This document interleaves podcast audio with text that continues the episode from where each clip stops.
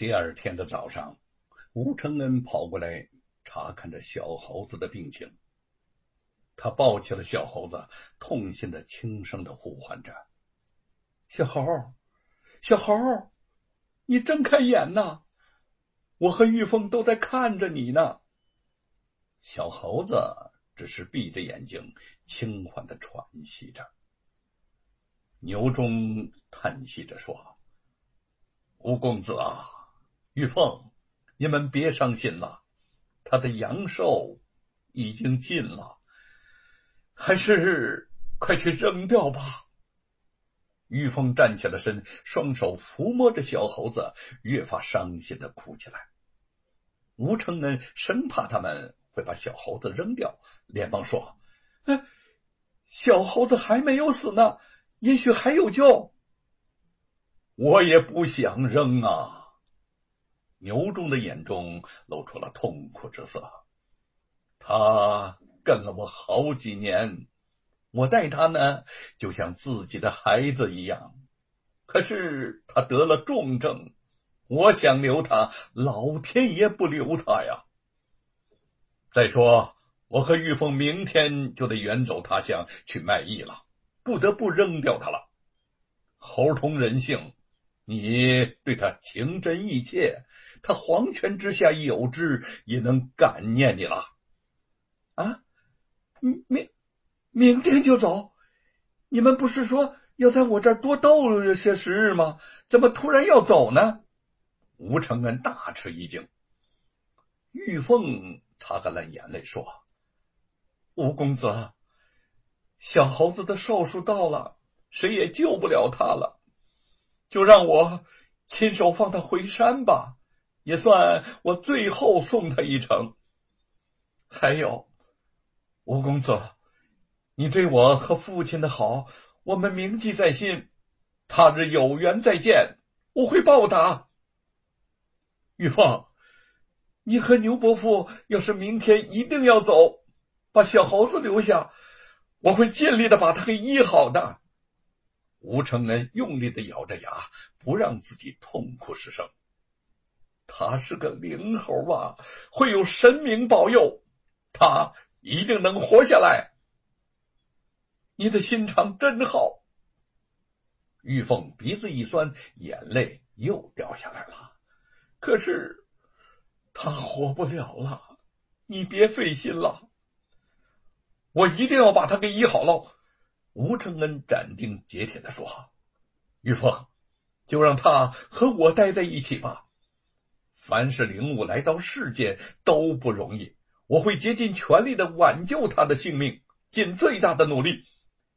如若我真的医不好他，我的心也就能安宁了。要是见死不救，我会后悔一辈子的。”玉凤望着吴承恩，点了点头。镇外的小路上，吴承恩抱着小猴子，目送玉凤和牛忠渐渐走远。玉凤牵着大猴子转回身，望着吴承恩。大猴子的眼睛里头似乎流出了泪水，边走边吼。玉凤猛地拉起他，转过身去，头也不回的走了。吴承恩望着玉凤的背影，大猴子的叫喊声显得那样的伤感，声音越来越远，终于消失不见。送走牛忠和玉凤之后，吴承恩便在卧房中守护着小猴子。他翻遍医书，还到镇上询问了大夫，前前后后尝试着喂他吃了十几味的药。但是小猴子的病呢，却看不出明显的起色。为此，他茶饭不思，人都熬瘦了。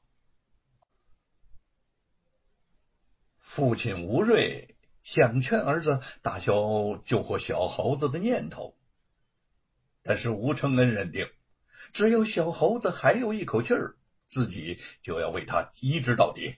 绝不能让这条性命在自己的眼前轻易断掉，而且他答应过玉凤，要把小猴子给治好，也绝不能做个言而无信之人。小猴是不会死的，他能长生不老的。美猴王在阎王爷那儿把天下所有的猴子的生死簿都勾掉了，我会救活小猴的。听了吴承恩的话，吴瑞觉得儿子已经在急糊涂了。甭说是只猴子，这天下芸芸众生，又有几个人能够成仙得道、长生不老呢？可是看到儿子又开始痴人说梦。吴瑞真是后悔，小的时候给他讲了那么多美猴王的故事，以至于今天让他误入歧途。为父啊，还是劝你把心思都用在考取功名上。从今往后，这些古里古怪的奇言怪论，想都不要再想了吧。吴瑞苦口婆心的劝说着儿子。放弃这种不切实际的想法，冷不防吴承恩突然大叫起来。原来在灵光闪现之间，他想到了两年之前在李老夫子在家里头看到过的一本医书。那个书上说，高山上的露水晶莹剔透，具天下之精华，如着药引配以手灯药材，可治续处之类的顽疾。这个办法也许可以救活小猴子呀！是啊，若真能治好小猴，也算是积德行善的大好事儿啊！吴瑞也不再阻拦儿子了。第二天，吴承恩背着一个葫芦就出发了。他选的是一座非常陡峭的高山。爬起来殊为不易，还在半路上，吴承恩的脸上、身上已经全是汗水，不得不停下来歇息片刻，拿着葫芦喝了好几口的水，才继续的往上攀登。所幸他常常模仿猴子，动作十分轻灵敏捷。不过爬到山顶也花费了大半天的功夫。等到了可以取露水的地方。已经快到深夜了，夜间本就寒冷，高山之上更是风寒彻骨。吴承恩倚靠在高山顶上的一块石头上，身子冷得缩成一团。为了不至于还没挨到天亮就被冻病在这儿，他时不时的跳起来活动一下。终于，东方一点点的泛出了鱼肚白，天就要亮了。这个时辰正是露水最盛的时候。